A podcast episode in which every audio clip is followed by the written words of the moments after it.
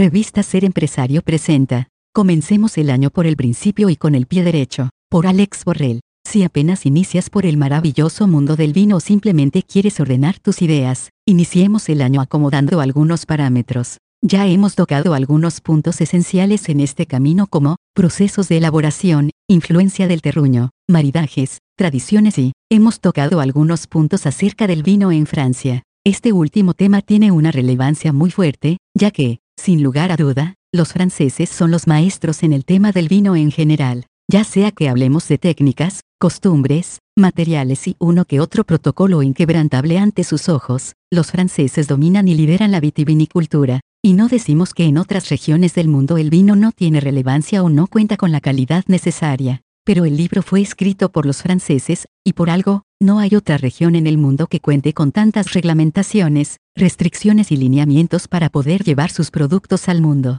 Y es que, si algo conocemos de la cultura francesa, sabemos lo peculiares que son en cuanto a lo suyo, a lo que producen, a lo que sale de su país y pues resulta lógico que estas ideas fueran aplicadas a uno de los productos que más orgullosos están el vino. Dar el primer paso en la apreciación del vino, en la opinión de su no tan humilde servidor, requiere de degustar vinos bien elaborados, que otorguen a la nariz, los ojos y el paladar el significado perfecto de un vino hecho como los dioses del vino mandan. La versatilidad de las regiones, sus diferentes climas y la variedad tan vasta de suelos ayudan a crear una gama muy amplia de opciones, desde los vinos más frescos y agradables, hasta aquellos vinos dignos de los paladares más experimentados y envinados del mundo. Si nos vamos al inicio, mi recomendación serían los vinos del Valle de Loira, una región bendecida con una ubicación privilegiada, sus vinos blancos de la región más próxima al Atlántico, elaborados con una muscadet, o melón de Bourgogne conocida localmente, estos vinos nos recuerdan las notas frescas, dulces y ligeramente ácidas del melón verde, con cuerpo medio, dejando el paladar ligero, refrescado y listo para seguir degustando de estos maravillosos vinos.